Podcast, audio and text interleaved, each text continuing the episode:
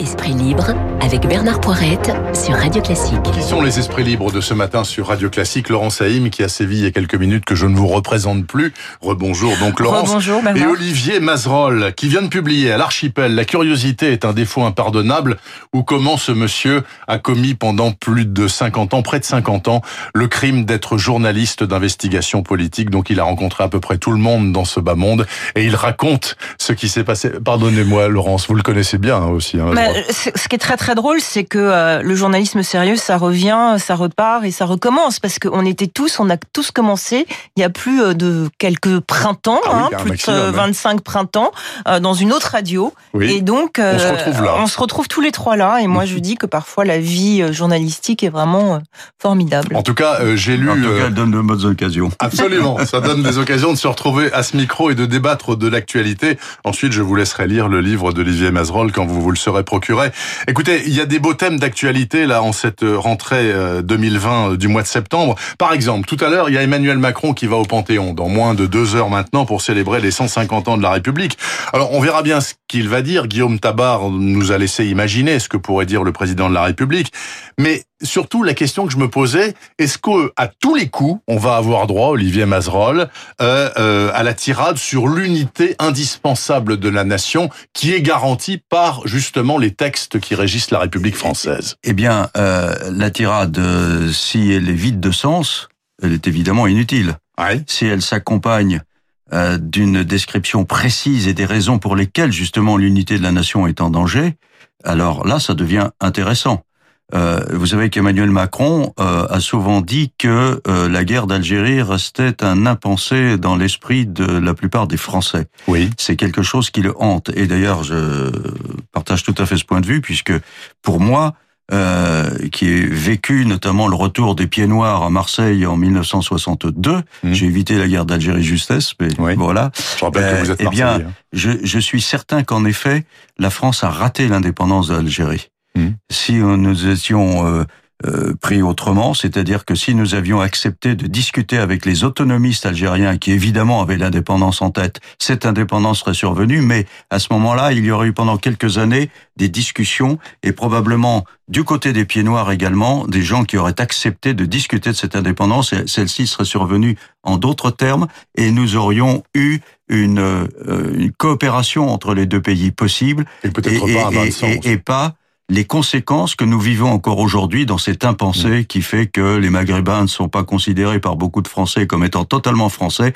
et, les, chez les Maghrébins, beaucoup d'entre eux considèrent que la France euh, euh, réagit encore en puissance euh, coloniale. Mm. Donc, si Emmanuel Macron est capable de s'attaquer à ce problème-là sans, sans heurter, parce que c'est extrêmement délicat, mais la cohésion française, elle est l'unité de la nation, elle dépend beaucoup de cette capacité à régler ce problème. Vous imaginez qu'il pourrait dire quoi? En tout cas, vous souhaiteriez qu'il dise quoi, Laurent Saïm, sur les 150 ans de la République? Un appel. Il y a des pays qui vivent hors République hein, et qui vivent.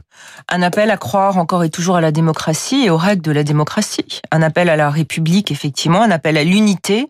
Un appel euh, à un peu de clémence par rapport euh, aux élus parce que maintenant on ne peut plus être élu en France ou on ne peut plus faire de campagne. Euh, c'est très très compliqué. Euh, les gens ont un désamour absolu pour les hommes et femmes politiques qui souvent ont fait des erreurs de comportement, mmh. qui euh, souvent ne vont pas laisser sur le terrain pour savoir comment ça se passe, euh, qui souvent se replient sur eux avec des équipes qui ne comprennent pas les gens qui sont sur le terrain. Et donc je crois qu'il y a un tel doute global, que ce soit en France ou ailleurs, notamment aux États-Unis, on voit bien ce que ça provoque dans les politiques qu'il faut absolument que lorsqu'on est président, eh bien, on se dise à cette société civile croyez encore en nous. Moi, c'est ça que j'ai envie d'entendre. Croyez encore en nous, parce que si ce n'est pas nous, ça va être terrible. Et je trouve que la leçon américaine en ce moment est intéressante là-dessus, parce qu'on sent bien euh, la tentation lorsqu'on croit plus à des gens qui sont des hommes ou des femmes politiques d'aller vers des extrêmes, qui eux vont dans ce discours et qui eux, de manière très simplificatrice, disent aux électeurs, la seule solution, c'est nous, et qui font du populisme ou de l'extrémisme. Et je trouve que ce doute en politique doit être apaisé. Oui, mais vous, avez raison, mais euh, je pense que ce qui se passe aux États-Unis échappe à beaucoup de Français qui ne se préoccupent pas euh, d'abord de la société américaine, mais qui se préoccupent d'eux-mêmes. Et que par conséquent, Emmanuel Macron devrait expliquer comment la République va répondre à ce qu'elle doit être, c'est-à-dire comment elle va réinvestir tous les terrains, aussi bien le terrain social, le terrain euh, politique, le terrain économique et celui de l'ordre également. Voilà, c'est un ensemble. Et, la République est une promesse fantastique quand on veut euh, la, la, la, décrypter jusqu'au bout de liberté de pensée de l'individu, de la capacité à agir, à se mouvoir, mais malheureusement, elle a abandonné beaucoup, beaucoup de terrain.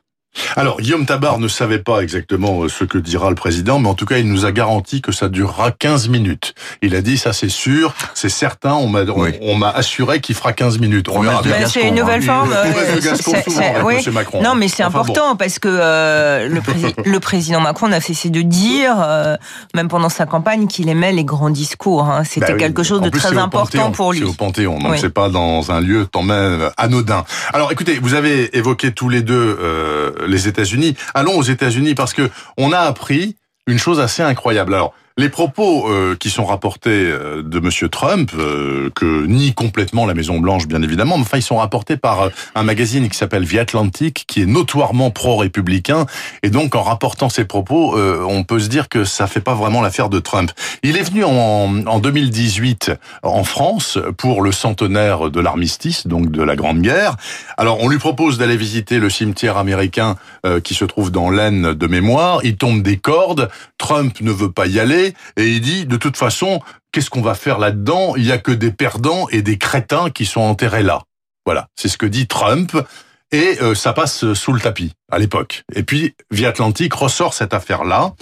C'est nié par la Maison Blanche, mais enfin, connaissant Monsieur Trump, euh, Laurent Saïm, on peut imaginer que c'est plausible, sait-on jamais. Est-ce qu'on peut essayer de comprendre ce qu'il a voulu euh, Je me souviens très bien de ce voyage il était de très mauvaise humeur et il était très fatigué et il pleuvait énormément. Et Donald Trump quand il est de mauvaise humeur, non, il déteste la pluie, il veut être bien. N'oubliez quand même pas qu'il a un certain âge. Il était très fatigué quand il est arrivé à Paris. Mm. Euh, je me souviens véritablement très très bien euh, de cette époque.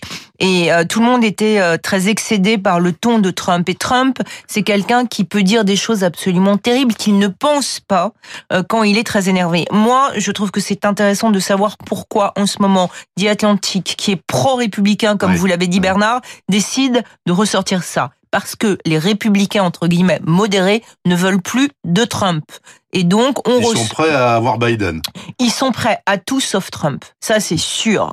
Euh, et donc, ces républicains modérés, avec des réseaux puissants dans The Atlantic et d'autres journaux, eh bien, décident de dire des choses. Euh, moi, je ne crois pas en tout cas, et je le dis très fermement, que Donald Trump est un problème avec l'armée américaine. Je crois qu'il est très patriotique et que c'est l'un des rares corps euh, de l'État où il se sent extrêmement à l'aise. Mais il a peut-être un problème avec l'engagement américain en 1917. Je crois qu'il a eu un problème. Oui, non, mais je... ça servait à rien. Pourquoi on y est allé? Bah, ça renforce sa thèse euh, d'Amérique euh, complètement isolationniste qui ne vient plus défendre l'Europe. Et je crois que c'est ça qu'il faut euh, retenir. Mais il est quand même très patriotique, ce président. Alors, vous Laurence connaît très bien les États-Unis et pour cause. Bah parce que y a vécu pendant. Ah, pendant trop d'années. Enfin, longtemps. Elle les aime moins maintenant. pendant, pendant longtemps. moi, je ne crois pas qu'il ait un problème avec l'armée, mais il peut avoir un problème avec l'opinion publique américaine. Parce que l'opinion publique américaine, elle n'est pas forcément pour l'engagement de son armée sur des terrains extérieurs, mais en revanche, elle est très patriote, elle aime son drapeau, et elle n'aime pas la mauvaise réputation des États-Unis et elle n'aime pas qu'on insulte les siens. Hmm. Euh, je me souviens, je raconte euh, la campagne de Carter par exemple, hein, qui était qui est, a, qui est parvenu à se faire élire sur le rétablissement moral, des vertus morales de l'Amérique parce qu'on sortait du, du, Watergate.